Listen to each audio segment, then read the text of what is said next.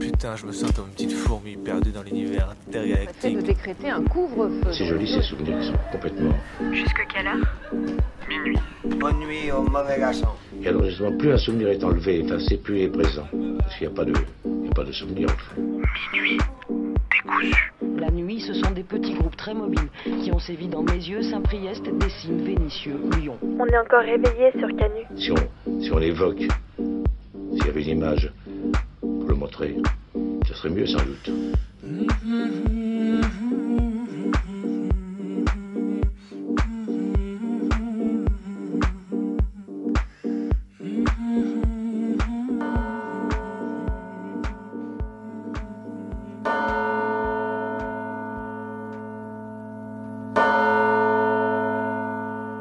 Il y a une nouvelle traîne sur TikTok. 97% ou 3% Tu scrolles, tu scrolles et tu vois les visages derrière les chiffres de l'IFOP sortis la semaine dernière. 97% des femmes ont subi au moins une agression sexuelle et ou un viol. 97%. 97% d'hystériques, de menteuses, de frustrées, de faibles, d'allumeuses, de salopes. 97% c'est un beau score pour le patriarcat. Et les 23% d'hommes qui déclarent avoir déjà agressé sont bien motivés, dis donc. 23% pour 97. Quelle pugnacité Je l'ai vu dans ma team, c'est winner.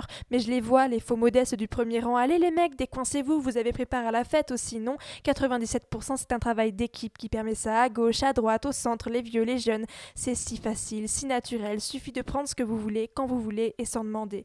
Puis rire après, dire que vous n'avez pas pris ou alors qu'on vous a poussé à prendre. Non, décidément, les 23%, je ne vous crois pas seul. Men are trash. Ah non, oups, désolé, not all men, not all men, mais all, all women. Ah bah non, même pas, Maë, faut être précis sur les chiffres si tu veux pas desservir ta cause. 23% plus les menteurs off men are trash et 97% off women. Ça va, c'est plus clair comme ça? Bref, j'ai scrollé TikTok, puis j'ai croisé mes potes, puis j'ai croisé les mères, les profs, et je me suis vue dans la glace. J'ai compté, j'ai compté celles qui y ont échappé. C'était plus rapide. Il y a des choses qui font plaisir quand même dans cette période où l'on a tous l'impression d'étouffer. Des moments très simples qui font oublier toutes les misères de la semaine. Bah tu vois, perso, moi ce week-end, ça a été d'aller faire de la luge avec des copains. Ouais, ça paraît bête comme ça, mais ça fait peut-être 10 piges que j'avais pas fait de la luge et bon sang que c'est cool. Les mains gelées, la tronche dans la neige qui brûle, la tronche des parents qui flippent parce qu'elle reste en bas de la piste. Ah, ça faisait longtemps que j'avais pas tâté de ce plaisir-là. Prendre un tout petit peu d'air autorisé pour se cailler dans la neige et rentrer trempé pour picoler.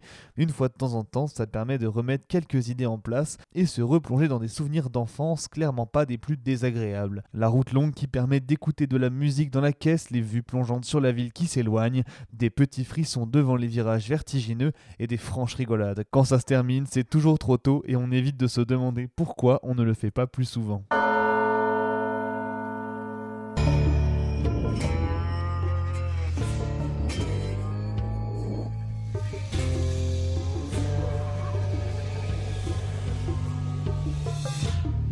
Mettre fin au quartier gangréné par euh, le euh, trafic de drogue. J'ai un secret. Gérald Darmanin annonce dans le journal Le Parisien la création dès l'année prochaine d'une plateforme Internet. Elle permettra aux citoyens d'aider les forces de l'ordre à chasser les dealers. J'ai des phrases. Ouais, il est trop bon le sachet. Oh, il a un zip Comme ça, elle reste toute moelleuse comme des nuages. On dirait qu'ils sont mis des paillettes. Ça fait un rouge à lèvres. Dans un souci de transparence, Gérald Darmanin promet d'ailleurs de communiquer tous les mois le nombre de points de deal démantelés sur le territoire.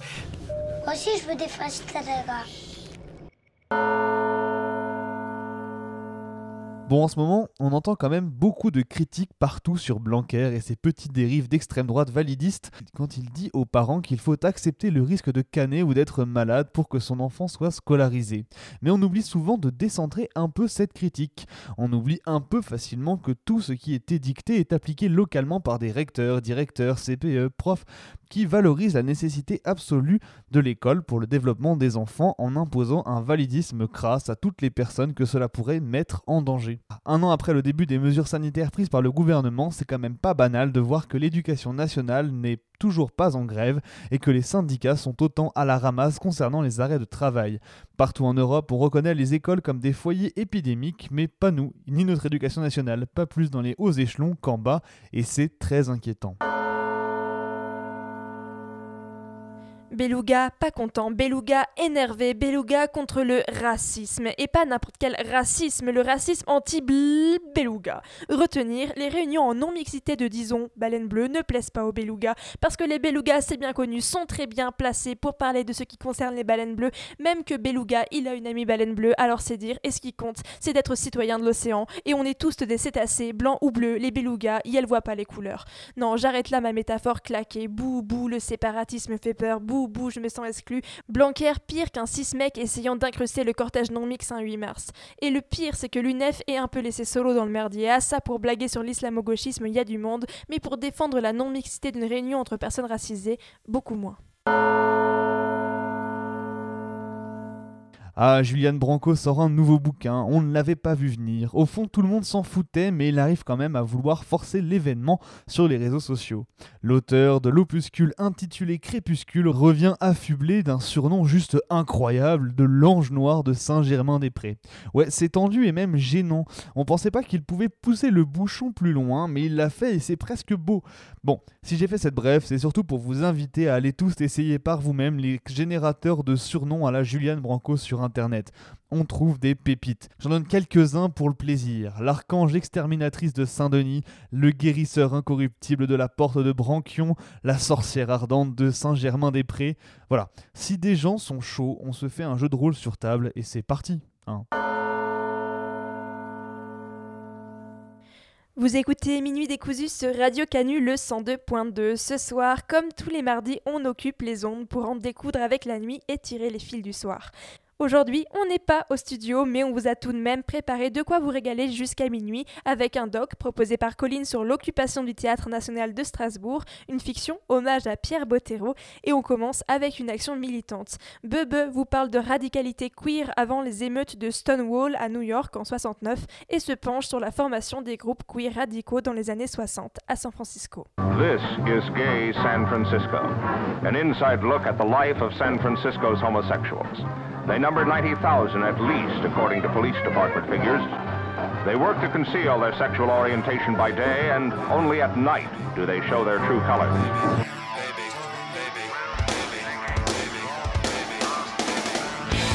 Les lumières brillantes éclairent la foule anonyme de la piste de danse. Les personnes sont bien au courant qu'un raid de police se prépare, commencent à mettre ou à enlever leur maquillage, changent d'habit et se préparent. Lorsque les flics entrent, ils vérifient les papiers de tout le monde, brutalisent les gens et les traînent jusqu'au panier à salade. La suite est entrée dans la légende de ce que furent les émeutes qui débutèrent au Stonewall Inn le 28 juin 1969. Mais la radicalité queer s'était déjà exprimée dans d'autres espaces et d'autres temporalités aux États-Unis.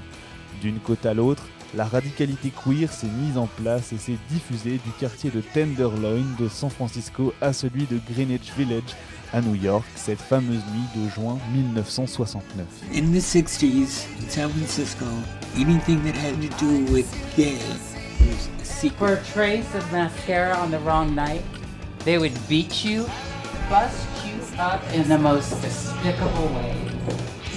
Almost like literally entering another world.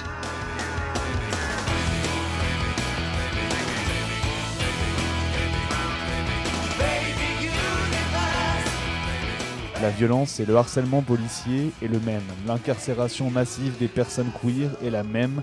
La routine a créé les conditions d'existence d'une action politique collective et communautaire qui se forme à San Francisco sous le nom peu connu de la Vanguard entre 1965 et 1967.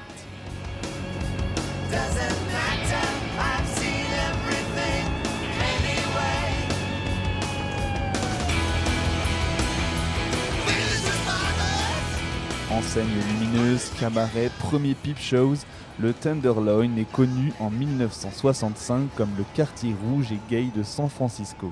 Le quartier abrite la plupart de la population gay et trans de la ville, ainsi que les jeunes, souvent expulsés de chez elles, qui arpentent les trottoirs désespérément à la recherche de travail ou de lieux où crécher.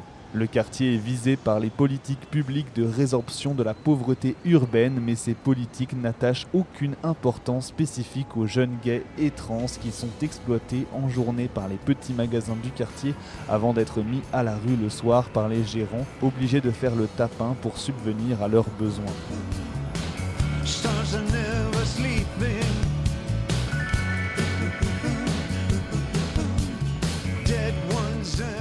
Les flics quadrillent le quartier et les gamins gays et trans sont les premières victimes de leur harcèlement et de leur brutalisation extrême qui conduit le plus souvent à des périodes de détention récurrentes. Les détentions à la prison du comté de San Francisco dans ce qui sont appelés les gay tanks, où jeunes gays et trans sont punis pour ce que les flics décrivent comme des comportements excessifs sur la place publique.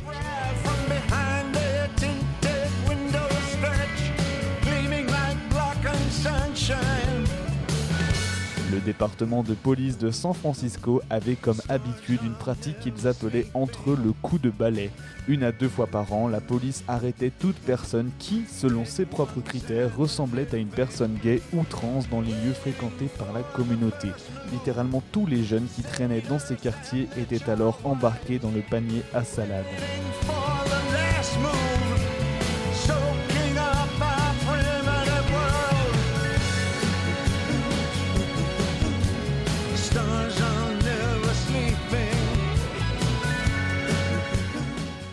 Y a un certain nombre d'années, quand je suis venue pour la première fois à San Francisco faire le trottoir constitué la plupart de ma vie. C'était un moyen pour faire de l'argent facile, je n'avais pas les papiers nécessaires ou les moyens d'accéder à d'autres moyens d'avoir de l'argent. J'étais politisée avant même l'apparition du milieu gay dans les rues de San Francisco, dans le quartier de Tenderloin sur Market Street. On traînait et on organisait ce qui sera appelé plus tard le Vanguard. Quelque part, avoir un peu d'éducation et quand même faire le trottoir, le mélange était un peu volatile pour moi. Je me souviens être entrée dans l'église méthodiste de Glide un jour, je beuglais et je criais. J'étais vraiment en colère. J'étais confrontée plus que jamais auparavant avec l'oppression d'être américain. Pas seulement être gay, mais être pauvre aussi, être à la rue et être un gamin.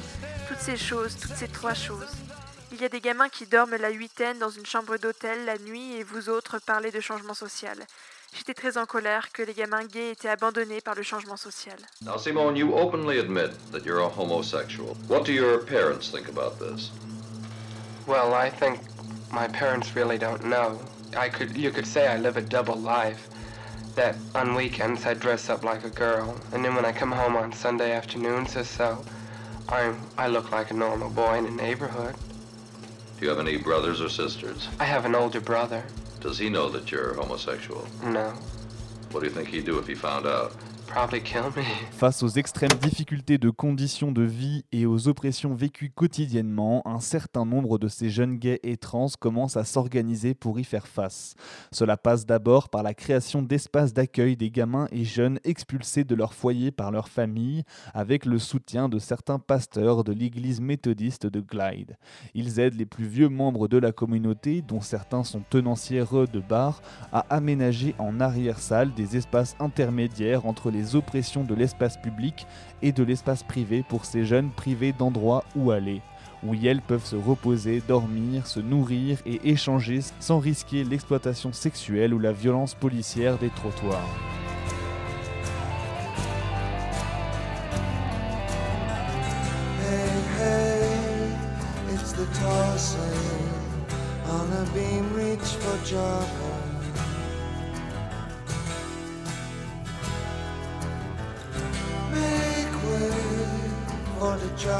L'organisation précoce de ces jeunes donne lieu à la création de la Vanguard, qu'on pourrait traduire par avant-garde, qui se propose d'organiser une réponse politique communautaire aux oppressions subies par les gays et trans de San Francisco, avec organisation de réunions, la publication d'un journal, The Vanguard, qui publie à la fois des textes littéraires, politiques, des dessins et recense l'intégralité des violences reçues par les membres de la communauté.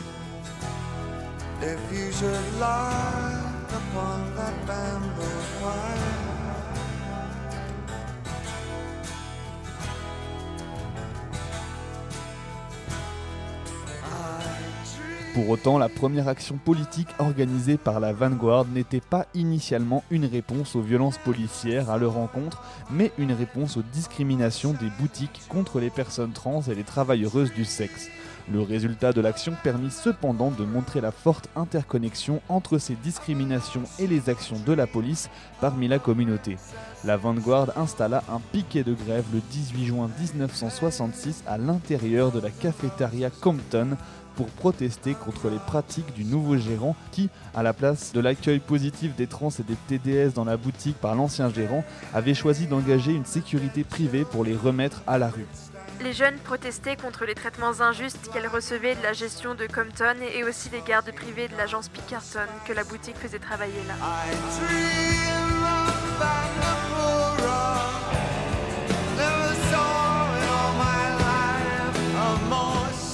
À l'appel de la police par le gérant, une émeute violente se déclara au point de chasser la police et le gérant des lieux. Cette émeute constitue la première manifestation collective et violente contre les oppressions exercées sur la communauté trans et queer.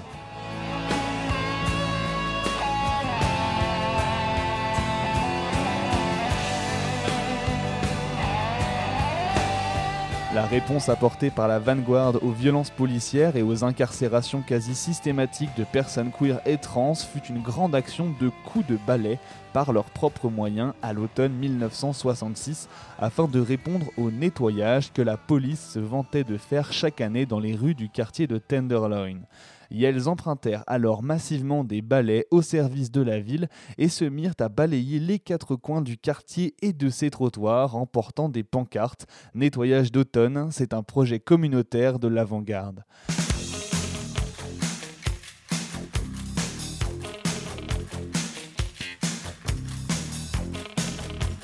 Il s'agissait pour les personnes queer et les travailleuses du sexe d'une véritable réappropriation de la ville et de l'espace public en retournant l'appellation de déchets, trash, que leur réservaient les flics. Cette forme de performance leur permit ainsi de rapprocher l'idée de nettoyage de la ville, liée à la réhabilitation des quartiers centraux aux formes de brutalisation policière et d'incarcération de masse, ainsi qu'à des fortes discriminations de la part des commerces installés.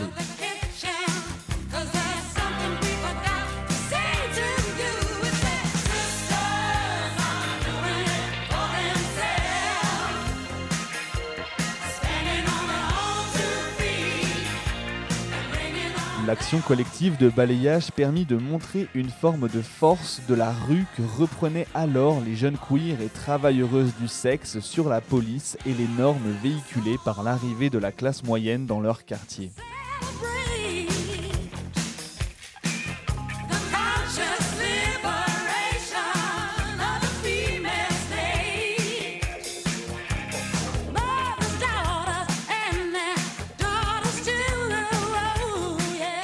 Le groupe constitué par les jeunes queers et travailleuses du sexe de la Vanguard a été l'un des pionniers du militantisme radical queer dans les années 60. Par sa construction à partir d'expériences communes d'oppression et de violence et une marginalisation constante, le groupe a pu donner un sens de communauté à un grand nombre de personnes gays et trans de San Francisco, leur permettant de gagner la légitimité qui leur était nécessaire pour lancer des actions politiques.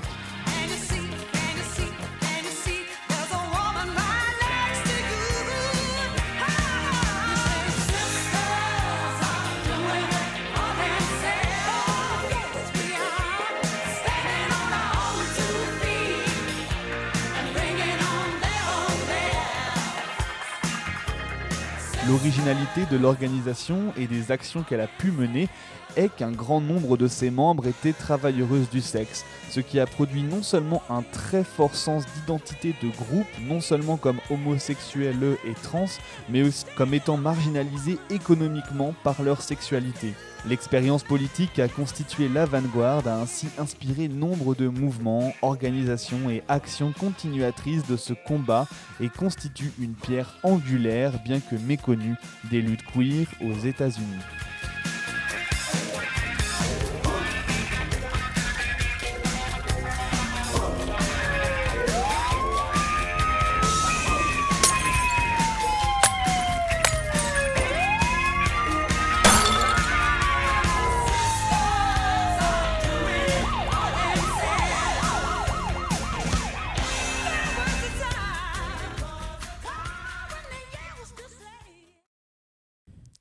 Les minuteuses sont à distance ce soir, mais elles occupent tout de même les ondes jusqu'à minuit. Et moi, j'ai envie de vous raconter une anecdote sur une chanson, comme on aime vous proposer de le faire dans l'émission. Cette anecdote, on me l'a racontée il y a quelques années de cela, un copain serbe, après une soirée bien arrosée, allongé à quelques-uns, une, à même le sol d'un grenier d'une auberge de campagne. Il est tard, on est fatigué d'avoir dansé et il nous parle de cette musique qui est un jour passée à la radio dans la voiture. Lui et sa femme revenaient de Novi Sad pour bosser, il faisait nuit et la chanson a commencé et c'est sur ces notes qu'elles ont pris la décision d'émigrer, de quitter la Serbie qui ne pouvait plus rien leur offrir et d'aller s'installer au Canada avec leur fille pour tout recommencer. Breath, The Human Revolution.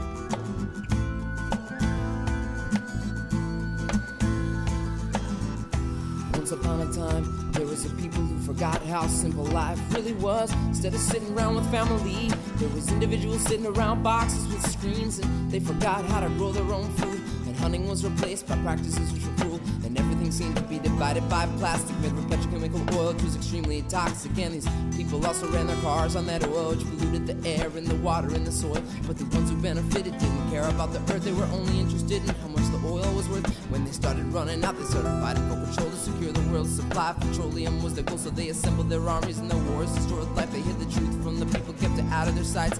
And millions of people were betrayed by these lies, convinced to kill each other and watch each other die. Entire cultures were destroyed before our very eyes. We just sat around and watched the fire falling from the sky. But all the time we knew that it could happen to us. So we were living in fear and we were on the same bus by invading other people. We created more enemies, but they believed that they were doing make themselves free. This is the world that I grew up in, so you understand my brain when it begins to spin. Searching for solutions, a better way to be, and I think much clearer when I begin to breathe. So I breathe. Breathe in the air. Yeah, take a deep breath. It's everywhere. Heal my spirit, my body, heal my soul. I know who I am, consciousness spinning sacred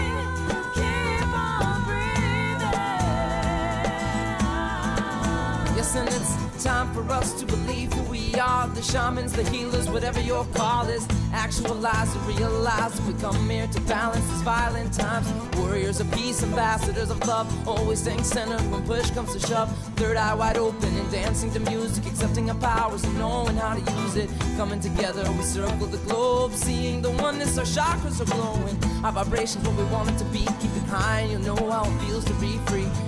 Gotta do to understand these ways is breathe real deep and enjoy each day. Work selflessly with others, and we'll all survive together. Tomorrow is now, and there's beautiful weather, so breathe. Breathe in the air. Yeah, take a deep breath.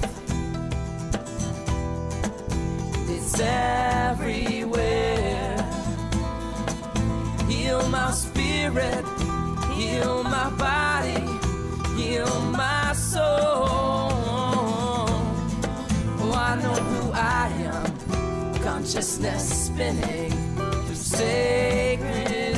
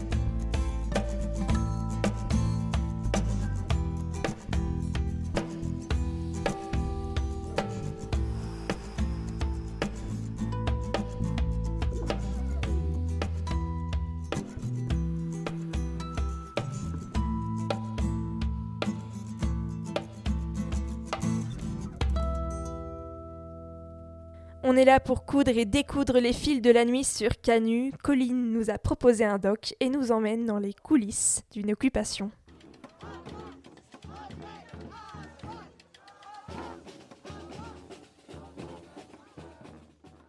Vous le savez sans aucun doute, des dizaines de théâtres en France sont occupés. Aujourd'hui, ce sont les voix des étudiants et étudiantes du Théâtre national de Strasbourg, TNS, qui vont vous raconter de l'intérieur leur expérience de lutte au sein de cette institution qui est à la fois leur théâtre et leur école.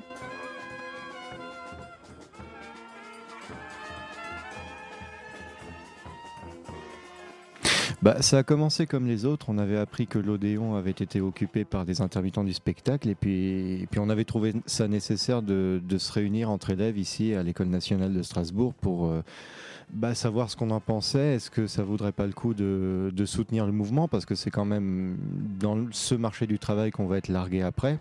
Même si on a une situation plutôt confortable à l'école, euh, on s'était dit ce serait pas mal d'être solidaire et de soutenir le mouvement parce que on est un peu tous concernés par ça, quoi. Donc euh, on a on a commencé à habiter le théâtre. On préfère dire habiter plutôt qu'occuper, vu que, comme j'ai dit, c'est chez nous aussi, quoi. Il me semble que habiter, c'est une réponse qui est vraiment propre à la situation qui est, là, qui est celle d'aujourd'hui, donc euh, de la crise sanitaire. Euh, parce que j'ai l'impression que c'est le fait de reprendre possession euh, d'un lieu, de créer euh, justement ce qui nous est interdit de faire, c'est-à-dire des lieux de rassemblement dans lesquels on peut penser, réfléchir, et en fait qui manquaient cruellement. Et sans ces lieux-là, euh, c'est juste impossible d'organiser ou d'imaginer une quelconque action.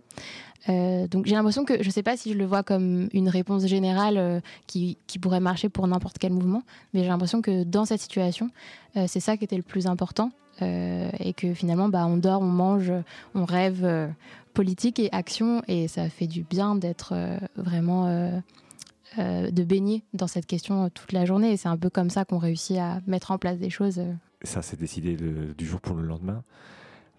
donc après, ça a été très vite. Et ensuite, il y a eu le moment où, une fois que ça s'était lancé, il fallait s'asseoir, euh, réfléchir à qu'est-ce qu'on ce qu'on était vraiment en train de faire, qu'est-ce que ça voulait dire, quelles étaient les implications, euh, et, qu'est-ce qui, au quoi notre parole euh, nous était propre, et pas juste une, une copie de ce qui s'était dit à l'Odéon, mais vraiment qu'est-ce que nous on avait à dire et à défendre. Ça a commencé très bizarrement, enfin en tout cas pour moi personnellement, ça a été très difficile de le vivre à l'écart parce que je comprenais pas sur le moment euh, cette décision, que maintenant je comprends tout à fait et que je et que et que je soutiens à fond.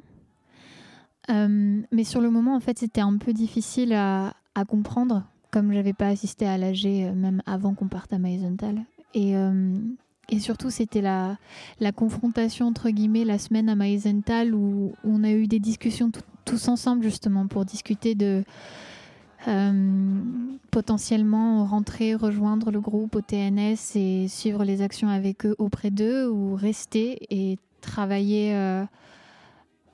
Travailler à Maisenthal alors qu'il y a une lutte qui se passe au sein même de notre école et d'un théâtre et qui s'étend à toute la France euh, très rapidement. Euh, et, c'était un moment très très difficile à vivre. Je pense autant pour les personnes qui souhaitaient rentrer que pour moi, j'étais dans le groupe des personnes qui souhaitaient continuer malgré tout. Parce que ça, ça posait plein de questions sur euh, le degré, entre guillemets, d'implication dans la lutte ou, la compréhension du mouvement ou, l'envie d'en faire partie ou la manière d'en faire partie. Alors, euh, je m'appelle euh, Hamza Elomari. Ah, je suis acteur au TNS, enfin Skip. Je sais pas quoi te dire en vrai, parce que au début, je me suis pas tout de suite senti à ma place dans ce mouvement. Je me suis très vite senti exclu. Je me disais, ouais, en vrai, pourquoi on se bat? T'as vu comment dans le public qui viennent nous voir dans les forums, il n'y a... pas le public que moi, à qui moi j'ai envie de parler, tu vois. La plupart des gens qui viennent, c'est, on va pas se mentir, c'est des bobos, un peu artistes, tu vois. De temps en temps, il y a des politiques, euh, il y a voilà les médias. Et les jeunes qui viennent, tu vois, c'est toujours des jeunes un peu de la hire, tu vois, c'est pas des. Mais ça me fait toujours plaisir quand je vois quelques passants qui s'arrêtent un petit peu et après qui, tu vois. Je me dis, même si tu parles à deux, trois vrais humains, alors que tu es entouré de 100, 200 faux, au moins t'en as parlé à deux, trois, tu vois. Mais par contre, ouais, à un moment, je me suis senti totalement exclu, je me suis pas du tout senti à ma place et c'est pour ça que je me suis taillé. Je me suis taillé, ça a été une soirée de merde, frère. Je me suis retrouvé dans mon 9 mètres carrés. Je me suis dit, vas-y, eux, ils sont tous là dans un théâtre, ils sont en train de se battre pour des revendications. Moi, parce que je doute de moi, euh, je retourne dans ma cellule. Ouais, j'étais pas bien. C'est pour ça que je suis revenu. Je suis revenu, mais avec un goût amer, parce que rien n'avait changé. Bah, ça, s'est fait beaucoup par, par tâtonnement, parce que euh, fallait apprendre à gérer la presse, les médias, fallait apprendre à, gérer la vie en groupe, fallait euh, euh, savoir comment on, gérait aussi la relation avec euh, le TNS, donc les salariés, mais aussi avec la direction, etc. Et du coup, c'était un peu de rattraper tous ces, tous ces bouts de fil et essayer de les, de les remettre ensemble euh, dans, les, dans les premiers jours. Donc, le, le, donc maintenant, je sens qu'on, voilà, que finalement la, la, la vie, la vie en groupe, finalement, ça se passe assez bien. Je suis assez heureux parce que ça montre que ce rêve-là du collectif, il, euh, au, moins de manière éphémère, je ne sais pas combien de temps on va rester, mais, mais qu'il existe et que aussi nous, pour, euh, pour notre euh, vie d'école, de groupe d'école, ça, ça fonde un truc qu'on n'aurait pas imaginé, qu'on n'aurait pas pu réaliser autrement. une espèce d'expérience en grandeur nature où tout d'un coup, bah, on fait du théâtre le jour, on pense sur le théâtre euh, la nuit, on fait des débats, euh, euh, parfois on s'engueule, parfois on est tous d'accord et, que, c'est ça qui fait que quand on fera des, projets ensemble dans quelques mois ou l'année prochaine, ça, va être différent forcément que si ça n'avait pas eu lieu. Alors moi je suis plutôt à l'arrière. J'ai décidé de un peu m'occuper de tout ce qui est faire à manger et tout. On a une petite équipe qui fait à manger. moi personnellement je m'occupe surtout de la compta et de savoir que les comptes sont bien respectés pour euh, s'il y a une fin du mouvement un jour, savoir euh, qui va payer quoi, etc. Parce que on a fait des courses pour chacun, donc euh, on essaye de faire en sorte que chacun paye équitablement tout, savoir les dons, si on reçoit des dons, savoir comment comment on gère ça, etc. grosso modo, c'est ça. Alors, je, je, sais que le premier truc qui avait été un peu une source de discussion, c'était vraiment au sein de notre section. Euh, de savoir comment est-ce qu'on allait euh, s'organiser parce qu'à ce moment-là, on s'imaginait déjà le fait que la police, euh, au bout d'un moment, nous empêche de re-rentrer dedans. Donc directement, il y avait ce, cette question de on est une tellement petite classe qu'on ne peut pas enfin, prendre des décisions tout seul, ça affecte les quatre personnes. Parce qu'on on avait comme projet, il y a deux semaines, de faire une toile peinte de 6 mètres par 12 mètres. Donc imaginez une ou deux personnes en moins pour la réaliser, c'était, entre guillemets, devoir changer de projet. Donc ça a commencé par ça, par cette discussion de comment est-ce qu'on fait, est-ce qu'on y va. Euh, et puis on s'est dit, bah écoute, on va dormir la première nuit et puis on verra. Et finalement, on a réussi à, faire les deux. On a peint cette toile de 6 mètres par 12 et on a aussi dormi au TNS. Je, n'habite pas le TNS, moi. J'ai fait ce choix-là parce que je, je n'en suis pas capable. Je, ne saurais pas me l'expliquer, mais je. Je. Je peux pas pour l'instant. Et je me dis que et je me dis que le, le moment euh, viendra quand il y aura besoin de renforts ou de personnes qui devront changer, euh, des personnes qui seront fatiguées et qui devront rentrer. Peut-être qu'à ce moment-là, je trouverai peut-être mon moment pour venir et habiter avec le reste des gens le, TNS. Mais pour l'instant, je ne me sentais pas cette force-là. Et j'estimais qu'il y avait déjà assez de monde à l'intérieur pour que ma présence soit pas indispensable, mais que je puisse m'inscrire autrement dans, dans les actions bah, on avait fait un forum on avait fait une espèce de jeu pour les, pour les gens qui venaient nous voir sur le parvis c'était on posait des questions, on ne pouvait que répondre par oui ou par non. évidemment, c'était des questions où il fallait débattre très longtemps, où c'était parfois des questions assez philosophiques et on ne laissait que 10 secondes aux gens pour se décider par oui ou par non. Comment ils se positionnaient, ils devaient se mettre à gauche, je crois, pour le oui ou à droite pour le non, ou peut-être l'inverse. Et c'était hyper intéressant parce qu'après on en discutait et on voyait comment les gens réagissaient dans un premier temps. Et après, quand les débats s'installaient, il arrivait que quelqu'un qui soit du côté oui, par exemple, traverse tout le parvis pour se mettre du côté non. Enfin, c'était assez intéressant. Ça, c'est un truc qui m'a particulièrement marqué. D'une action qui m'a marqué Ouais, c'était quand on avait fait la file d'attente jusqu'à hum, jusqu'à là le bâtiment là, comment il s'appelle euh, La DRAC, voilà. Tu me diras, c'est pas une longue file d'attente parce que le TNS et la DRAC sont juste à côté. Mais frère, voir des cadavres dans la rue, en plus avec des, des choses taguées sur le dos, les passants ils voyaient, ils serraient, les trams ils pétaient des câbles, ils freinaient et tout, tu me diras, on était, on était quoi frère? On devait être 50, 60, 70, même pas. Mais c'était trop bien. Moi j'étais là, je distribuais mes tracts et tout. Je sais pas comment dire, cette journée-là, j'ai trouvé que le destin, en fait c'est ce que j'avais besoin. J'avais besoin que le destin il me rassure. Et je vois début de la journée, il y a de la pluie. Du coup, ça donne envie à tout le monde de faire le maximum. Tout le monde est dans une rage et une tristesse absolue. Ça nous sert. Les gens, ils ont du mascara qui tombe des yeux. La pluie, elle met une ambiance de dingue. Et après, dès les premiers battements de tambour, dès les premiers sifflements de la flûte et les premiers coups de violon, le soleil, il arrive. Et dire qu'il y en a qui croient pas en Dieu, frère. Cette action-là, du coup, du forum euh, de samedi dernier, c'était une marche funéraire euh, pour la culture, mais on ne la nommait pas, mais c'était pour la culture. j'ai dit, dit ce que c'était mince. Et, euh, et en fait, c'était, fou parce que c'est comme si euh, la météo et toute l'ambiance avaient été là pour accompagner et théâtraliser un peu ce moment-là. Enfin, vraiment, en fait, c'était fou parce que au moment où on s'est apprêté à sortir pour commencer cette marche funéraire, il s'est mis à tomber des cordes dehors et à vanter. C'était cataclysmique dehors. On s'est tous rassemblés et on a, on a tous rendu hommage à cette euh, culture morte. Et, et je me suis surprise à pleurer en fait, tellement j'étais émue de ce moment parce que c'était c'était retrouver tout le groupe alors qu'on l'avait pas vu pendant une semaine et qu'on avait suivi à distance tout ce qu'ils avaient mis en place, qui était monstre, qui était juste incroyable tout ce qu'ils ont fait en fait euh, jusque là. d'arriver dans cette machine euh, qui carbure à 100 à l'heure avec toutes ces personnes qui sont plus motivées les unes que les autres et qui bossent comme des dingues. Et, euh, et de s'inscrire dans ce forum et d'arriver dans ce moment hyper solennel, hyper chargé euh, émotionnellement, c'était, c'était vraiment brutal mais beau en fait. C'était très très très très beau. Euh, j'ai trouvé une métaphore un peu pour le dire, c'est que j'ai l'impression que jusqu'à maintenant, j'étais un peu endormie à rêver de choses. Euh, et que là, je me suis réveillée et que je me retrouve dans une pièce à creuser à la petite cuillère pour essayer de sortir. Euh, et donc, il y a quelque chose d'assez paradoxal parce qu'en même temps, c'est maintenant que je me mets vraiment à faire quelque chose. Et en même temps, j'avais l'impression de en penser euh, réaliser plus de choses parce que c'était, je voyais les choses plus grands et finalement euh, là on se rend compte aussi de, de la petitesse de ce qu'on fait. Euh, donc voilà, il y a un peu ce, ce moment qui est toujours assez compliqué dans plein d'aspects de ma vie pour moi entre la théorie et la pratique et qui est un passage obligé mais qui est un passage assez, assez troublant.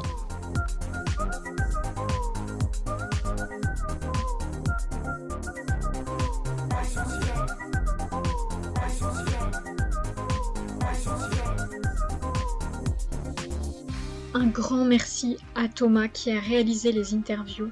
Merci à Hamza, Yvan, Jessica, Valentine et Yann pour leurs témoignages. Force à vous qui occupez, qui habitez, qui résistez.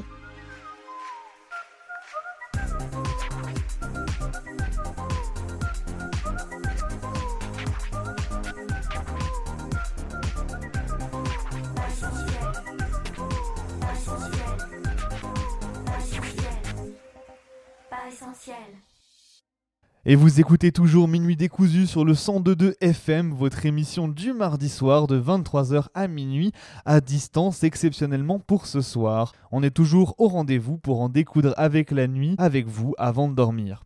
Après le documentaire réalisé par Colline, qui a fait un bref retour parmi nous la semaine dernière au studio, cette semaine, c'est Maë qui a concocté une super fiction à partir de littérature jeunesse.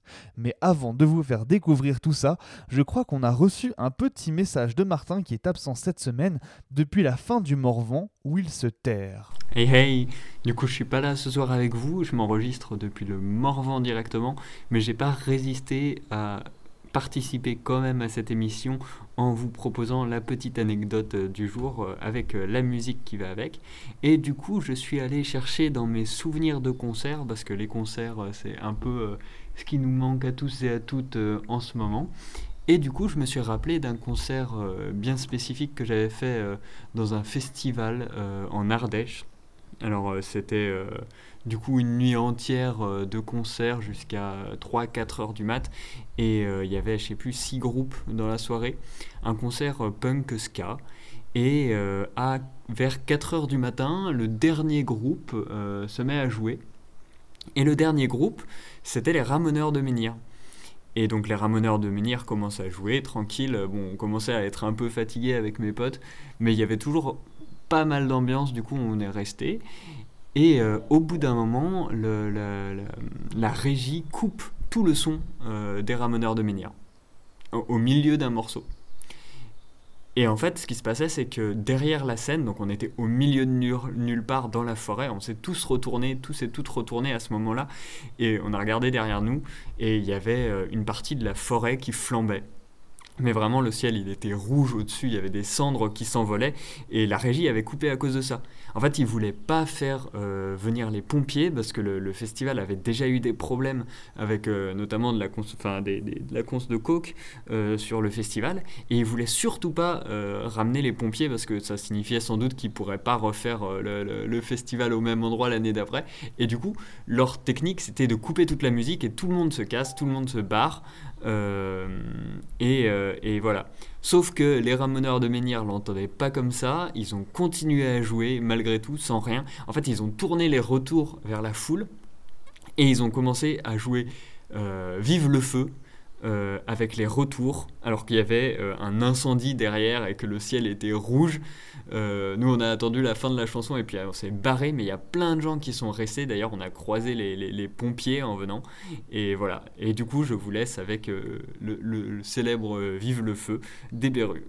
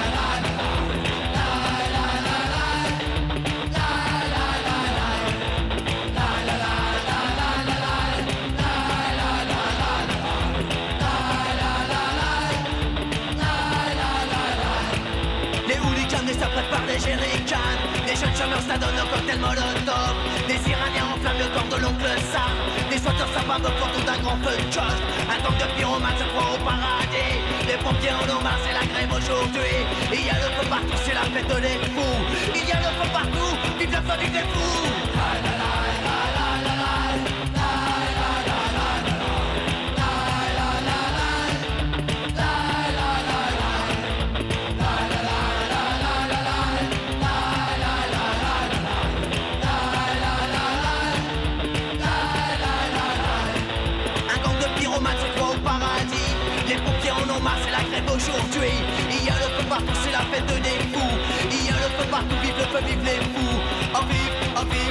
vive le feu, à vive, à vive, à vive le feu, à vive, à vive, à vive le feu, à vive, à vive, à vive le feu.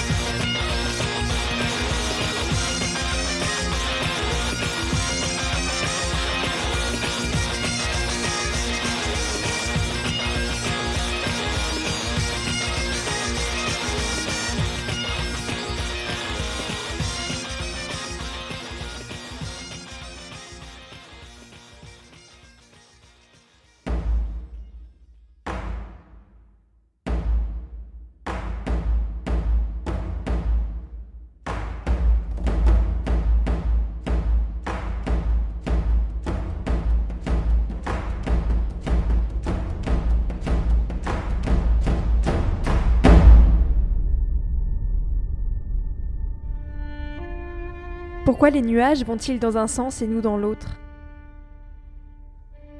Omaël Caldin éclata d'un rire tonitruant. Parce que nous ne sommes pas des nuages, grenouilles, s'exclama-t-il en ébouriffant les cheveux de la fillette assise à côté de lui. Celle-ci fit la moue. Elle adorait son père, ses gestes tendres et rudes à la fois, sa voix forte et son inaltérable bonne humeur. Elle aimait moins qu'il ne réponde jamais à ses questions.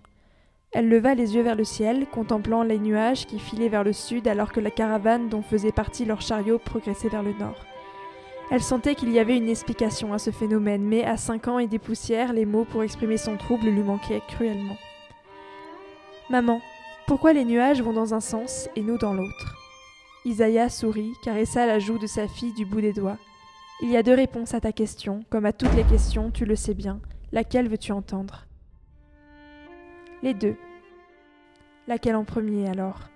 La fillette plissa le nez, celle du savant. Nous allons vers le nord parce que nous cherchons une terre où nous établir, un endroit où construire une belle maison, élever des coureurs et cultiver des racines de niam. C'est notre rêve depuis des années et nous avons quitté Alphar pour le vivre. Je n'aime pas les galettes de niam. Nous planterons aussi des fraises, promis. Les nuages, eux, n'ont pas le choix. Ils vont vers le sud parce que le vent les pousse et, comme ils sont très légers, ils sont incapables de lui résister. Et la réponse du poète Les hommes sont comme les nuages. Ils sont chassés en avant par un vent mystérieux et invisible face auquel ils sont impuissants. Ils croient maîtriser leur route et se moquent de la faiblesse des nuages, mais leur vent à eux est mille fois plus fort que celui qui souffle là-haut.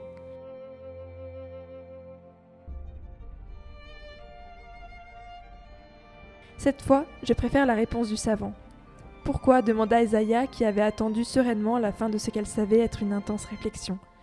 J'aime pas qu'on me pousse en cachette.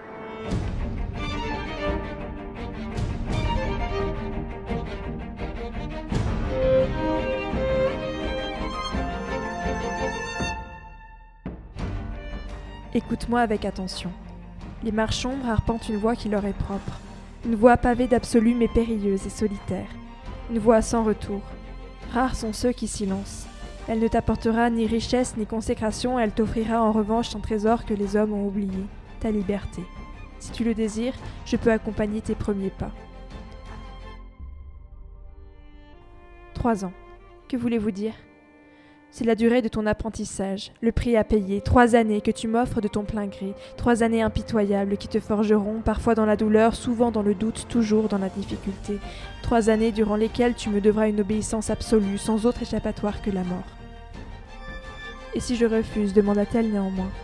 Je quitte cette taverne et tu ne me reverras plus. Malgré son envie de crier son accord, elle poursuivit. Si je deviens votre élève, vous serez mon maître, non Je n'aime guère l'idée d'avoir un maître. Je me suis juré de ne jamais dépendre de personne. Alors considère que je suis là pour t'aider à tenir ta promesse. Il attendait, serein, confiant. La respiration d'Elana s'apaisa, la réponse du savant et celle du poète se mêlèrent pour n'en former plus qu'une, qu'elle offrit à Gilano Halloween. Je vous suis.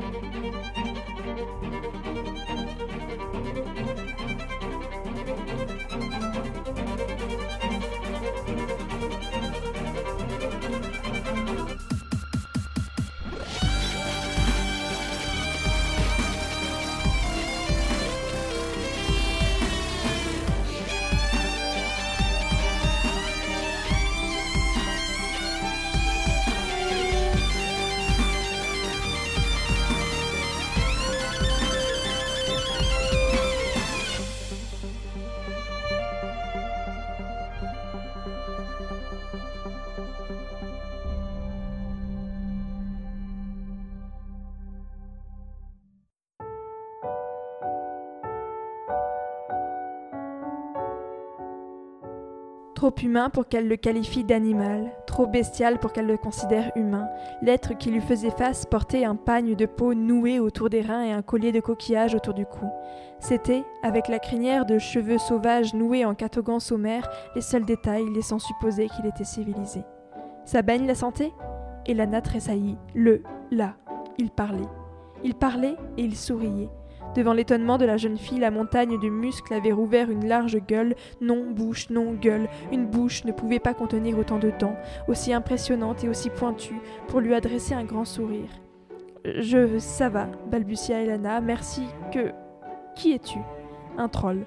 Un troll? s'exclama Elana avant de s'immobiliser, les yeux rivés sur les deux poignards fichés dans la poitrine de son sauveur. Le troll suivit son regard et son sourire s'agrandit encore. Insignifiant de gravité, fit-il en arrachant les armes d'un geste désinvolte et en les jetant au loin. Qu'est-ce que t'as à me regarder comme ça avec tes yeux? Tu ne saignes pas? Le troll baissa la tête pour observer sa poitrine velue. Ben non. Pourquoi? Je devrais? Ilana se passait la main sur le front. Je ne sais pas. Tu es le premier troll que je rencontre. Pourquoi es-tu venu à mon secours? Pour des tas de nombreuses raisons, jolie minette. Parce que j'adore beaucoup distribuer des baffes et m'amuser. Parce que je déteste les types qui puent encore plus beaucoup que moi. Parce que t'es mignonne et sympathique. Parce que Edgil me l'a demandé. Parce que. Edgil le coupa Elana? Oui, elle. À cet instant, un appel s'éleva de la roselière. Doudou Le troll adressa un clin d'œil malicieux à Elana. Il faut que j'y aille, lui confia-t-il. La patronne m'appelle. J'ai quand même un conseil pour toi, si tu le veux, bien sûr. Le doute est une force, lui dit-il, une vraie belle force. Veille simplement à ce qu'elle te pousse toujours en avant. Il se redressa et bondit dans les roseaux. Avant qu'Elana ait pu esquisser un début de phrase, il avait disparu.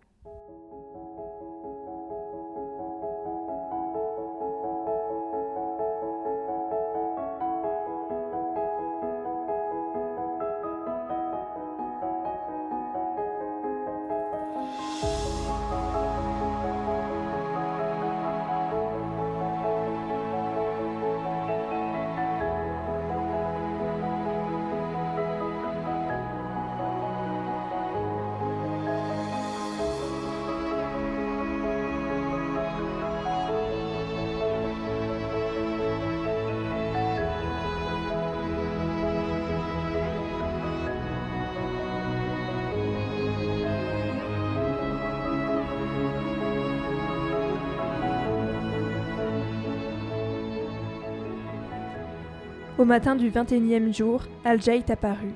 La cité se dressait au centre d'une plaine verdoyante, si merveilleuse qu'Elana crut d'abord qu'elle rêvait. Elle arrêta sa monture et se tint immobile, le souffle court, se repaissant du silence du spectacle inouï. Bastion inexpugnable, un éperon rocheux jaillissait de la plaine et s'élevait à la verticale sur une cinquantaine de mètres. Bâtie à son sommet comme un songe accompli, la capitale de l'Empire n'était que lumière et défi à la pesanteur, audace miroitante et magie de forme. Une multitude de tours effilées s'élançaient vers le ciel, certaines de verre, d'autres d'or, de jade ou de nacre. Des centaines de passerelles arachnéennes s'entrecroisaient en formant un délicat écheveau, tandis que d'incroyables coupoles coiffaient des constructions oniriques. On accédait à la cité par une rampe déliée qui filait droit vers une brèche ouverte au fait du plateau rocheux. La rampe, comme taillée dans une améthyste géante, étincelait de mille feux oscillant du mauve pâle au violet soutenu. Juste avant d'atteindre la brèche, elle passait sous une impressionnante cascade tombant des hauteurs de la cité. L'eau rebondissait sur un invisible écran qui la protégeait et, captant la moindre nuance violine, parme ou rosée, jaillissait sur les côtés avant d'achever sa chute lumineuse dans la rivière qui courait autour du plateau. Comme si la magnificence de la cité avait découragé les bâtisseurs, aucune construction ne s'élevait dans la plaine. al se dressait seul, admirable et hiératique. Elana prit conscience que Gilano lui parlait et que, subjuguée par la beauté de la ville, elle n'avait rien entendu. J'ai connu un homme qui est resté deux jours entiers à la contempler, répéta le marchombre, et quand il a eu fini de la contempler, il est mort. Heureux.